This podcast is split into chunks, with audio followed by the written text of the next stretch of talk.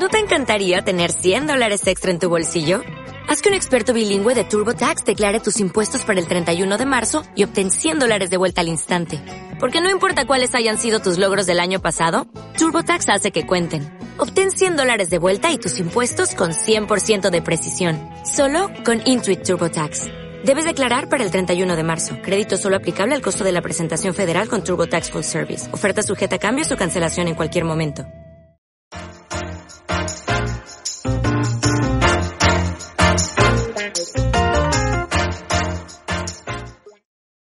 Buenos días, Alejandro. Buenos días, Marlo. ¿Qué tal? ¿Cómo estás? Bienvenido. Bien, bien. ¿Cómo te va? Muy bien, muy bien, gracias. Ya, ya con la, bueno, antes de entrar en temas, dos cositas, ¿no? Primero, ya con las nominaciones del Oscar en, ya en boca de todos, ese premio que, que a nadie, que a ningún cinéfilo que se precie parece que le importa, pero cuando salen las nominaciones, todos tienen una mejor lista que la de la academia. Y como dijo, y como dijo nuestro amigo Rodrigo, eh, no importa el año que leas esto, eh, nominaron a algunos que no lo merecían y faltaron por nominar a unos que sí lo merecían. Todos dicen lo, eh, lo mismo, de un premio que, que en apariencia no le importa a nadie, pero genera tanta discusión que ya no estoy seguro si es verdad que sí importa o no. Pero ya tenemos las nominaciones allí, ¿no? Sobre todo en estos tiempos que todos estamos viendo películas distintas. Entonces, todos creemos que los gremios y la academia tienen que nominar lo que nosotros vimos. Exactamente.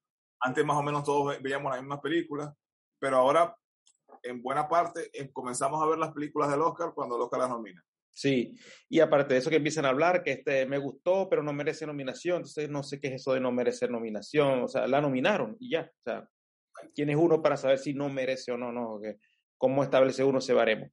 El caso es que hubo pocas sorpresas en general, ya después haremos un video para eso, pero hay una categoría que a mí me gusta mucho, que es de la película en lengua extranjera, mejor película de lengua extranjera, eh, donde este año, si se quiere, tampoco hubo muchas sorpresas, por ahí están Draft My Car y The Worst Person in the World, dos películas que les, les hicimos seguimiento aquí en el canal y están entre nuestras favoritas del año, dos peliculones. Está la de Sorrentino, que sí creo que está un poco lejos de ser un peliculón, pero bueno, Sorrentino, estuvo por Netflix, eh, fue bien recibida por el público. Está el documental animado que hizo historia, a recibir nominaciones en película animada, película extranjera y documental. Y hay una quinta película que es como el, no sé si la oveja negra, el patito feo o, lo que sea, o la inesperada más bien, que es la película de Bután. El Jack Negro. El Jack Negro, Lunana. Un Jack en el, se llama Lunana, un Jack en el salón de clase. Eh, entonces dijimos, ¿por qué no la comentamos? No? Vamos a verla y por qué no la comentamos, ya que realmente yo esta no me la vi venir. Eh, y bueno, decidí darle pues la, la oportunidad. Antes de eso, notificarte que ya tenemos más de 150 seguidores, más de 250 horas de reproducción. Gracias a todos por aguantarnos. Eh, amigos, conocidos, seguidores casuales, em, seguidores constantes, pues muchas gracias por, por, pues por seguirnos, ¿no? No intentaremos seguir dando contenido aquí todas las semanas. Dándole más o menos un, premio a Marlo por la constancia. siempre está vamos a grabar, vamos a hacer esto. Ah, porque esto es lo que nos gusta, ¿no? Luego con nuestros trabajos y nuestras vidas ocupadas, pues siempre hablar un poquito de cine es lo mejor. Entonces te dejo a ti primero para que hables un poquito de qué va la película y qué te pareció y ahí nos, nos extendemos un poco. Bueno, vamos entrando al tema este, nosotros asumimos que esta es la película que entró, que entró y que destronó quizá a otras que eran favoritas para entrar a la lista, como Lamb, que también hicimos seguimiento en el canal, y como la del consentido por la academia, Asghar Farhadi. Nosotros asumimos que, bueno, esta quizá es la, como decimos nosotros, la coleada, la, la invitada sorpresa. Pero una vez vista la película, a mí me parece que esta ocupa un mejor lugar que incluso la de Sorrentino. Sí. Eh, ocupa un lugar más, quizás más merecido, ah, entrando en el tema este de los merecimientos. La película se llama Lunana, un Jack en el, salón de clase. Y alude, eh, trata sobre un, un chico que le falta un año para, como para obtener el título de maestro en Bután, país asiático, ubicado detrás de las montañas del Himalaya. y el muchacho le falta un año, está desganado, no quiere ser, está desmotivado, no le ve el sentido a, a ser maestro. Eh, lo notan en las instituciones, parece que allá es, una monarquía constitucional, y entonces lo ven como desmotivado, como que hace las cosas, y lo envían a, una, a la escuela más remota de Bután. También comentan que quizás es la escuela más remota del mundo. Del mundo. Hay que llegar el camino para llegar solamente a la escuela son ocho días caminando, mulas. Entonces sucede lo que previsiblemente vemos que puede, que puede suceder, que este muchacho comienza como a conectar con esta región y con los habitantes. Por supuesto, se plantea un contraste de modernidad contra los espacios más rurales. Y se produce una historia que quizás no es novedosa, pero está tan bien contada y también expuesta a ciertas aristas de la trama que de verdad, por lo menos, me hicieron conectar con, con lo que exponen y con lo que plantean, ¿no? Eh, hay que hacer notar que mm, en la sinopsis que nombraste perfectamente, el, este muchacho, que es un profesor, eh, no por vocación, eh, tiene planeado hacer una carrera de cantante en Australia. Y el sueño de él es pues dejar de dar clase para irse a Australia a trabajar como, como cantante. Eh, es una película que yo creo que toca un tema que ha sido muy tocado en el cine, que es el, el maestro con los alumnos. Ha, sido tocado con mejor o mayor o menor suerte desde tiempos eh, inmemoriales, hablando en términos cinematográficos. Em, y que, bueno, realmente sabemos en qué normalmente suelen terminar este tipo de, de historias. Eh, digamos que no es un spoiler decir que el, maestro, no quiero, no quiero dar mucho spoiler porque creo que es una película que no ha visto mucha gente. Sí. Eh, digamos que el maestro se va encariñando. No hablar con spoilers, pero me gustaría que aquí fuéramos un poco más. Sí, nos contenemos un poco. Cuidadosos porque quiero que la gente de verdad vea la película. Sí, es parte del género saber que el maestro llega y es parte de este subgénero saber que el maestro se va a encariñar con esta comunidad que lo recibe con muchísimo respeto, eh, como, como debería ser con todos los maestros en todas las, en todas las sociedades. Em, a esa falta de originalidad que realmente tiene el planteamiento, este, sin embargo, debo reconocerle que me gusta mucho ese primer acto donde se ve la llegada o la mudanza de este muchacho a, este pueblo remoto. Eh, realmente se toma su media hora, 40, 45 minutos en, en, llegar al pueblo y entonces vas viendo y vas sintiendo esa sensación de realmente lo retirado y lejano que está ese lugar de, totalmente de cualquier atisbo de, de civilización. Un pueblo que puede llegar a temperaturas bajo cero, que no tiene calefacción, eh, pero que sin embargo, pues como se suele retratar también de manera tal vez demasiado idealizada, de gente demasiado feliz, demasiado buena gente, demasiado humilde, demasiado eh, servicial y él termina como, como encariñándose. Una película que de pronto a simple vista puede ser sencilla, pero que seguramente no, eh, no lo está.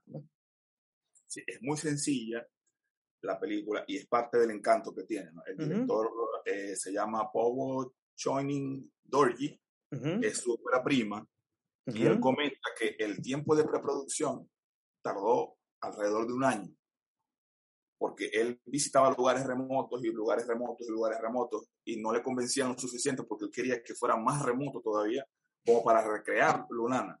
Y la gente terminó diciéndole, vas a, terminar que, vas a tener que ir a grabar en Lunana. Y así fue ellos se integraron a la aldea, hablando un poco de, lo, de lo que conllevó a hacer la película, ¿no? Vivieron dos meses en esa aldea, cada, cada uno del club, del cast, bueno, del cast no, porque el cast son habitantes reales. Son los habitantes. Sí.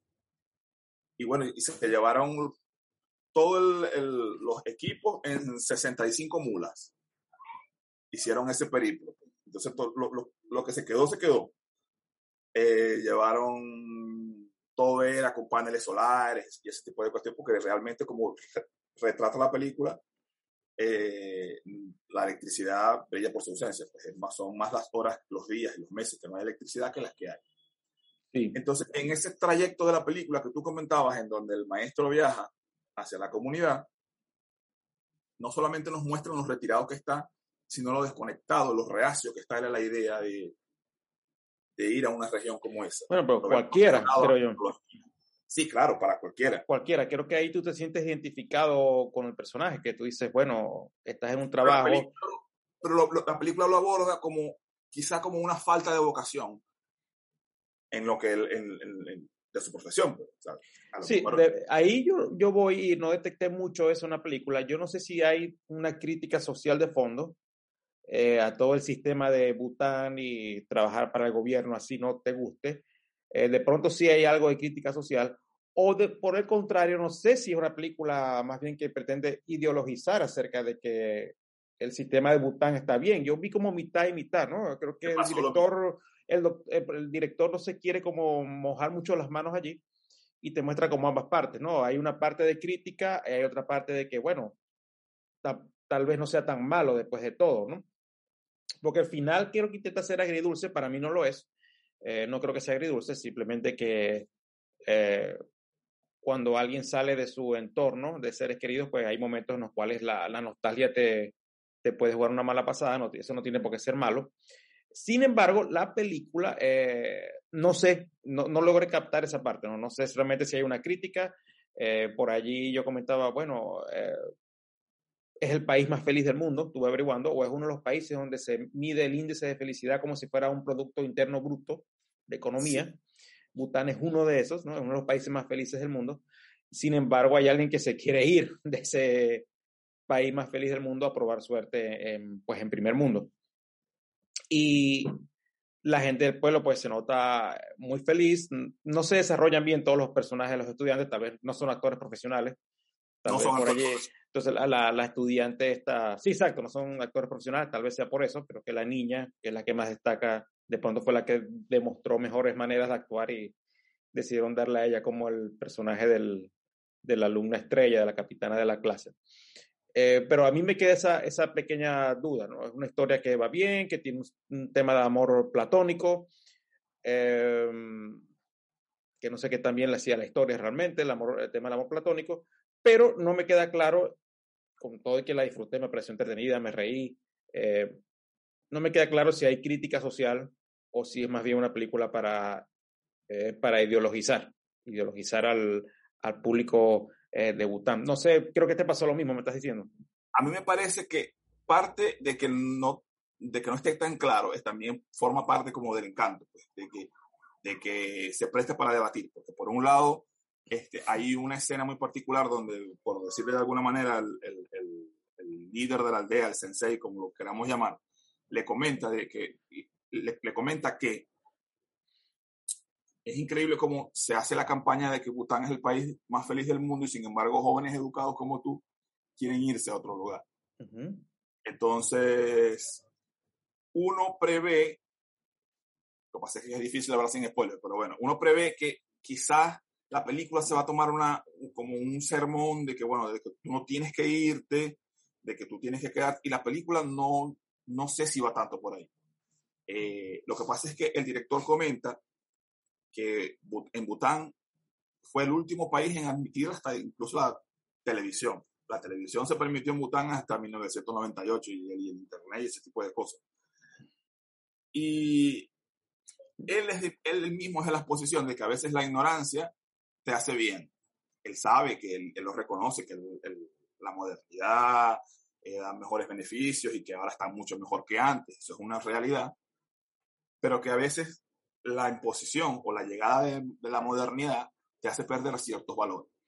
Y la modernidad entre comillas, eh, yo no sé en qué año cronológico está ubicada la película, pero los objetos que tiene no son tan modernos. Ojo, ¿ves? Tiene un iPod mm, no de última generación, los, los headphones, audífonos tampoco son eh, los más modernos que digamos. No sé si la película se lleva en este momento presente y realmente Bután está Um, a día de hoy con esa tecnología, un poco atrasados, entre comillas, o si la película de pronto se lleva a cabo en, en, cualquier otra época, o simplemente es atemporal, que también, que también puede ser.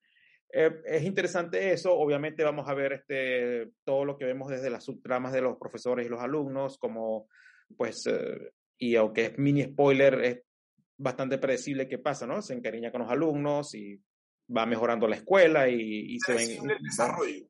Es sí. predecible el desarrollo porque es como esta típica historia de pez fuera del agua y de buscar como lugar donde pertenece. Pues. Sí. Creo que el enfoque de la película está en a dónde perteneces tú. Sí. Y que es un jack, es, por cierto, que es un jack en el salón de clase. Un jack es una especie de búfalo que se ve por aquella zona eh, de, del Himalaya y que es muy preciado en ese pueblo, ya que entre otras cosas el estiércol de ese animal, eh, cuando se endurece, es lo que usan para, para quemarlo y, y, generar calefacción, ya que no hay, no hay corriente eléctrica. Entonces, tener un jack allá es como el, el tesoro más, eh, más preciado. Y tal vez hay una metáfora, tal vez no, realmente es muy directo. Literalmente dentro del salón de clases hay un, está el jack como más venerado del pueblo, tal vez sea porque el que genera mejor estiércol. es un tema allí de un humor así un poco fino. No es eh, la típica película oriental de sentimientos, de emociones contenidas, de que la gente está todo el tiempo eh, seria, que le cuesta demostrar sus opiniones. Creo que está bastante, bastante accesible para este público occidental. Me recordó mucho una película de Chang Yimou, que creo que es del 1999, eh, que se llama Ni Uno Menos, que también trata de una escuela en una aldea rural, pero en este caso la profesora es una niña de unos 14 años, eh, me parece un poco mejor la de Jim pero bueno, un director con una puesta en escena diferente y con, con más experiencia. Eh, pero me recordó mucho esa película. Igual aquellos que disfrutaron de esta pueden buscar también Ni Uno Menos de Not One Less de Chang Yimou, que es muy, eh, muy, muy buena. Pero creo que sí es una película que a pesar de todo eso que, comentamos, sí creo que puede agradar al público internacional, al, tal vez a nivel de lo que hizo la de Sorrentino, y bien como dices tú, creo que esta es superior a la de Sorrentino. Si bien está muy lejos de la película noruega y, de la japonesa, sí. realmente está muy lejos de esas dos, eh, sí creo que está mejor que la de, la de Sorrentino, a, falta de ver eh, el documental animado. Sí, porque creo que esta es incluso como un poco más consistente, ¿no? Y el mensaje, no que eso sea mejor o eso sea peor, pero el, el mensaje es como más, eh, el mensaje no, la esencia es como más universal. Eso de encontrar la felicidad en las maneras más simples, sin, sin demonizar, creo yo, la modernidad. Creo que la película no cae en eso. No, no, no cae en eso, ni creo que tampoco idealiza mucho la, eh, la, las condiciones en las que están las personas en ese pueblo. O sea, es una escuela totalmente sin, sin condiciones para, para dar clases, no hay clínica, sea, a un niño de esos se enferma, se fractura, le pasa algo, estás a ocho días del hospital más cercano, que uno viene y se pregunta, bueno, pero ¿por qué no tomamos esas 50 personas y las llevamos un lugar más cerca de la ciudad? Sí, sí, claro. Eh, ¿por, qué no hacer eso? No, no tampoco es una eh, idealización de la pobreza, que a mucha gente, tengo un amigo que dice que no le gustó porque dice que es una eh, apología a la pobreza, está engrandeciendo la pobreza. A mí no me parece, porque uno está viendo allí realmente también que con todo y la felicidad hay cosas que pueden pasar que pueden ser trágicas, ¿no? Por allí se nos presenta también un personaje borracho, de cual no hay mucho desarrollo, un alcohólico, eh, que es el papá de la mejor estudiante del, del, colegio, sin embargo ese personaje de pronto se, simplemente se desaparece. hay como un matiz detrás de eso, porque el director cuenta que él llega a la aldea y conoce a los personajes, conoce a los niños, y trata de que los niños, como son actores profesionales, trata de que la historia de ellos en la película sea su historia personal. Y de hecho, la historia de la niña es la historia real de ella en su vida. Tiene un papá borracho, la cría su abuela. O sea, lo que estamos viendo en pantalla es, es casi real. Hay una escena con una pasta dental que fue una escena totalmente improvisada y real. Porque de verdad es la primera vez que los niños conocían pasta dental y cepillo de dientes. Y, Entonces, parte de esa, de, de esa magia que el, el director impregna en la película este, la podemos sentir. Yo tampoco siento que sea una apología tanto a la pobreza, porque, y tampoco siento que es tan complaciente como con el gobierno de Bután, porque a pesar de que el, el, el, protagonista siente como un compromiso de que quizás la mejoría de la situación depende de él, también vemos a través del relato de la película que bien podría no depender de él.